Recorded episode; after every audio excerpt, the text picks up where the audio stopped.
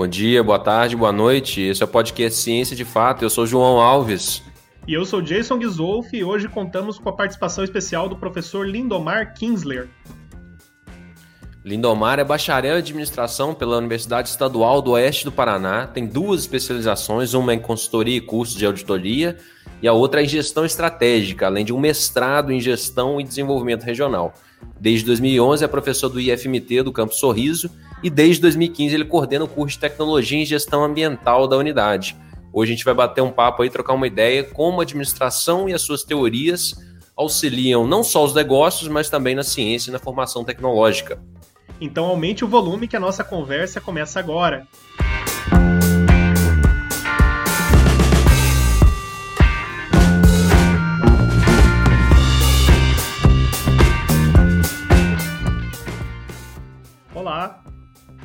Olá, professor Lindomar, seja bem-vindo. Bem-vindo, Obrigado. professor. Obrigado, é uma grande satisfação. Satisfação é nossa. Então fala um pouquinho pra gente sobre você. A gente sabe que você veio lá do interior do Paraná. Conta um pouquinho, conta um pouquinho sobre a sua caminhada, como que você foi parar em Sorriso sendo professor, como que você se interessou pela área de administração de empresas e gestão. Eu sempre gostei muito dessa área administrativa, me senti sempre, sempre à vontade, sempre elogiado por onde eu trabalhava por ser uma pessoa organizada. Então, isso me fez optar pelo curso de administração. E após formado, eu comecei é, a lecionar no período noturno, embora eu trabalhasse durante o dia sempre na iniciativa privada, é, no Sistema S, então no SENAC, no SEBRAE, e foram três anos aí em que eu me identifiquei com a área de ensino, além da área de administração. Então apareceu a oportunidade, na época, para é, ser coordenador de curso e professor em Nova Mutum, na Uninova. Então eu acabei aceitando o desafio, né, por estar me adaptando e gostando muito da área de administração, conjuntamente com a área educacional de ensino, e acabei mudando para lá. E após sete anos lá de experiência e me identificando ainda mais com a área, acabei optando aí pelo concurso do IF, né, e passei. Então você foi, você foi do Paraná para Nova Mutum nessa época, depois de formado. Você... É. Isso, acabei em Nova Mutum, né, na Uninova, foram sete anos lá, inclusive chamava-se Fumezum, e que era um nome nada agradável, porque fume lembra o quê, né, então Fumezum, então eu acabei fazendo um trabalho de marketing dentro da minha área lá, com o nome Uninova, que tem a ver com Nova Mutum, com a identidade da cidade, e era única na cidade, né, também como ensino superior, e eu acabei é, trazendo essa nova proposta e foi aceita, ela inclusive mudou de nome. Ó, oh, que legal. Que bacana.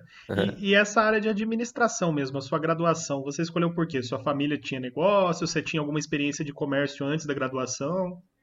Não foi por interesse mesmo, né? Sempre gostei dessa área de organizar, eu via é, um ganho na produtividade, né? Tanto como pessoa, administrar as finanças, como nas empresas, evitar desperdícios, né? E aumentar a produção. E eu tive a oportunidade de trabalhar como menor auxiliar de serviço de apoio, uma espécie de estagiário do Banco do Brasil dos 15 aos 17 anos, aí pouco tempo antes do período do vestibular. Então acabei me identificando e gostando muito aí da área, né? E recebia muito elogios aí por ser organizado, então para mim casou, né, como uma luva essa área. Tem alguma linha de pesquisa, tem alguma experiência pessoal sua que você tenha visto que a administração contribuiu com o avanço da ciência? Gestão, administração, ela está em constante evolução, sempre procurando melhorar, evitando todo tipo de desperdício, né, para poder incentivar a produzir o máximo possível com o menos possível.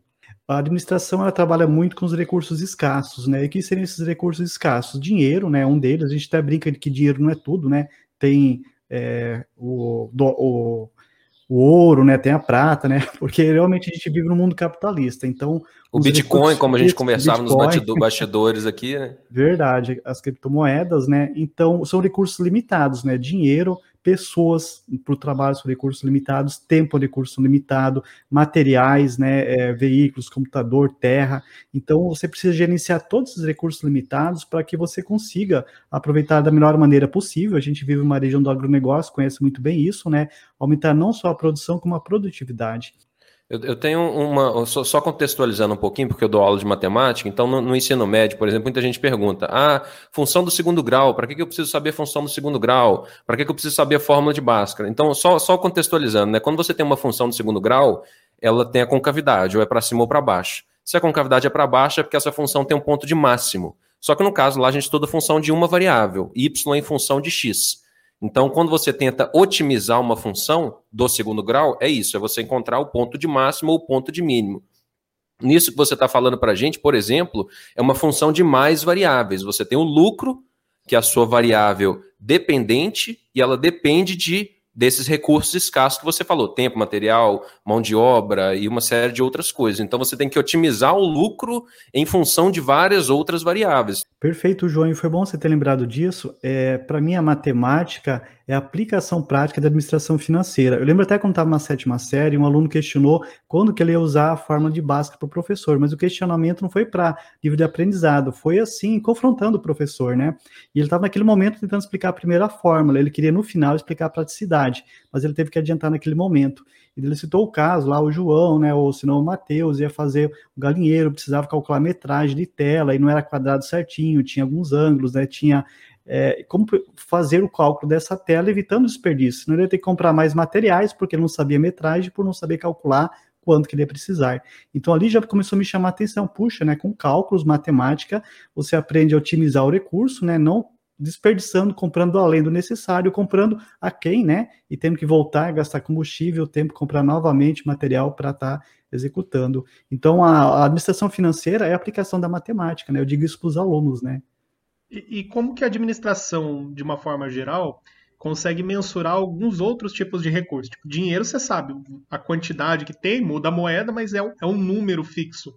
Mas tem também desempenho do, do, profissional que trabalha na empresa, tem outros fatores que você não consegue é, dar um número para ele. Como que vocês trabalham isso na administração?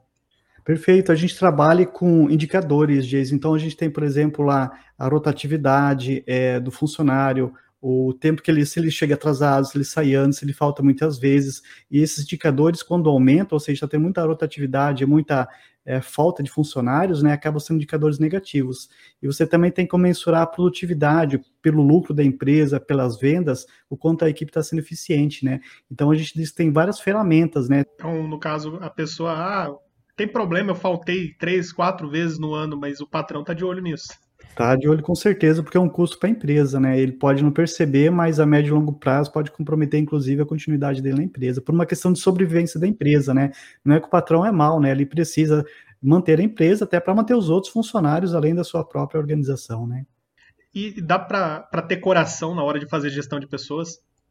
O Dias, você acabou de me lembrar, né? É, quando eu entrei no primeiro dia de aula, no curso de administração, é, tinha um gestor muito é, considerável lá na cidade que eu morava, e ele dava essa disciplina, e ele, primeira coisa que ele falou, o gestor não pode ter coração. Eu quase, confesso que eu quase desisti naquele primeiro dia, naquela primeira aula, mas eu compreendi o que ele quis dizer, né, que não é que você precisa ser mal, pelo contrário, você tem que ser muito humano, e a gente aprende isso na disciplina de gestão de pessoas, da oportunidades, treinamento, avaliação, né, recrutamento, seleção, são várias, várias aí ferramentas que a gente tem de gestão de pessoas, motivação, mas ele quis dizer o seguinte, se você é, é, valoriza quem não está produzindo, embora você dê oportunidade, você está comprometendo é, o emprego de quem está produzindo, porque é como uma corrente, né? Se um elo da corrente é fraco e arrebentar, toda a corrente é comprometida, mesmo que os outros elos sejam fortes. o professor, eu estava ouvindo um, uma conversa esses dias. É, um entrevistado, ele era um, um, um, ele tem uma empresa de recruta, recrutamento. E aí é especificamente para o agro. E aí uma das coisas que ele falou é que no agro em específico, a habilidade técnica é obviamente muito importante. Você ter conhecimento de solos, de fertilidade e outras coisas, isso é muito importante, mas ele menciona também que outras coisas importantes são habilidades de habilidades analíticas, como que a gente falava, você entender de variáveis e, e como essas variáveis se relacionam, como otimizar lucro. E, por exemplo, soft skills, que era o que a gente conversava também nos bastidores, você saber lidar com pessoas, saber trabalhar em grupo, ter inteligência emocional. Tem alguma coisa que você acha importante também que, que seria é, geral para todas as áreas, da, né, enfim, qualquer pessoa que vai estudar e vai trabalhar, no, vai, vai para o mercado de trabalho, alguma coisa que você diria assim que, que é muito importante? Nossa, João, isso é tão importante que foi feito uma. É, poucas pesquisas têm essa amplitude, mas foi feita uma pesquisa há pouco tempo no Brasil com as 300 maiores empresas que recrutam a nível de Brasil, né, as 300 maiores. Entre as várias perguntas que eles levantaram com essa empresa, quais eram os critérios para a contratação, é, a principal motivo que eles contratam, desde contratar, é com base no perfil. O que seria esse perfil, o que se esconde por trás desse perfil. Aí entra a questão da responsabilidade, a questão da maturidade intelectual, que é a inteligência emocional, né? Porque o que, que eles disseram é, é, indiretamente com esse questionário, com essa mensagem? Que se, ninguém é, conhece tudo, ainda mais que a tecnologia é muito rápida, você pode fazer doutorado e mesmo assim você está aprendendo sempre. Então as empresas estão dispostas a te treinar, ensinar aquilo que eventualmente você não aprendeu numa universidade, numa pós-graduação, mas elas não estão dispostas a contratar quem não sabe trabalhar em equipe, quem não tem resiliência, quem não tem iniciativa, quem não sabe buscar alternativas de melhorias, né? Então, diretamente, eles disseram o seguinte: o mais importante para nós é o perfil, é a inteligência emocional. Se algo precisa ser suprido na parte técnica, isso a gente faz. Então, hoje, o principal motivo que contrata, ou até demite depois de contratado, né? Muitas vezes as empresas se enganam, né? É, ali na entrevista ou no processo seletivo, é justamente essa questão comportamental você falou sobre resiliência, né? Acho que todo mundo que tem, sei lá, 3, 4 anos de experiência no mercado de trabalho, especialmente na iniciativa privada, é, já teve alguma experiência de um chefe difícil. É, será que é, essa questão da resiliência é, é uma técnica do chefe é difícil de propósito para testar a resiliência do funcionário? É uma técnica que vocês ensinam, que vocês aprendem no curso? Tem, tem isso também, né? É, diz um pouco, é, nós somos seres humanos falhos, então ainda temos chefes com perfis, digamos, um pouco mais difíceis, né? Para não dizer outra palavra, mas às vezes é um teste mesmo, porque às vezes ele até quer testar o funcionário se ele tem essa capacidade de inteligência emocional de focar os problemas e soluções e não levar para a esfera profissional o que é pessoal. Eu posso não gostar de um colega, eu posso não gostar da forma que ele agiu comigo, embora eu sempre pregue pelo respeito, né? Você não precisa admitir é, desrespeito, isso é inclusive legal, né? Mas é uma forma, de repente, ele querer até te promover. É, eu lembro quando eu fui fazer uma entrevista para uma grande empresa, eu trabalhei em empresas grandes como o Sebrae, como a filiada da Rede Globo, né, como o Banco do Brasil, então eu aprendi muito lá. E uma dessas empresas foi abrir oportunidade e a pessoa, a psicóloga que estava pelo primeiro processo seletivo, que era o recrutamento, é, veio da cidade sede e estava na minha cidade lá, deu como referência hotel. E dentro da gestão, isso que você comentou, né, eu já já tinha esse conhecimento, já estava formado, eles olham, por exemplo, algumas empresas, tem uma câmera lá, o sujeito chega para a entrevista, que horas que ele chega? Ele chega de forma antecipada, porque o que ele vai ser na forma informal é provavelmente o que ele vai ser na forma do trabalho formal, porque na entrevista ele quer impressionar, de repente ele acaba criando uma pessoa que ele não é. Então eles acabam avaliando antes da entrevista, né? O horário que você chega, como que você chega. Muitas vezes deixam revistas aí da área do seu lado para ver se você fica no WhatsApp, nas redes sociais naquele tempo vago, ou se você está procurado aprender a se informar. Então isso dias acontece no dia a dia também, né? O funcionário talvez não percebe a autonomia que ele ganha para trabalhar com caixa, para usar o veículo, mas ele está sendo monitorado. Então ele pode estar desperdiçando uma grande oportunidade de crescimento na organização. Ou aproveitando, né? Então fica a dica aí para o pessoal, né? É, se você quer se dar bem no mercado de trabalho, você tem que mudar a forma como você age fora dele também.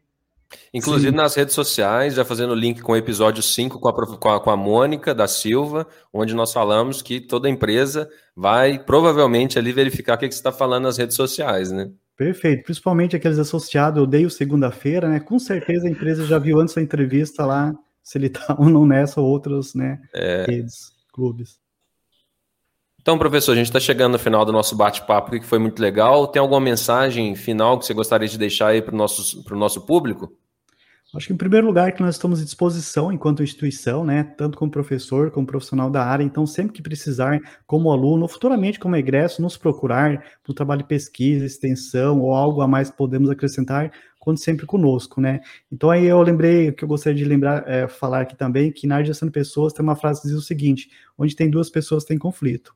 Então, eu reforço a importância de todo profissional, inclusive os nossos egressos aí que tem uma boa formação, os indicadores mostram isso, dessa preocupação, além da formação técnica, também a formação, né, é, do marketing pessoal, da resiliência, né, do seu perfil, né, enquanto responsável para se trabalhar numa empresa. E também é, vivemos no mundo capitalista, né? Então, empresas, fazendas, pessoas precisam saber gerenciar seus recursos financeiros. E a administração, ela auxilia muito nisso, né? Então, é, isso sempre auxilia bastante para a evolução, né, crescimento de qualquer organização e para o futuro enquanto pessoa. Nós temos a internet é, de modo é, simples falando, vários exemplos aí de pessoas que ganham na loteria, de grandes famosos que perderam toda a sua riqueza e estão vivendo praticamente como mendigos, né?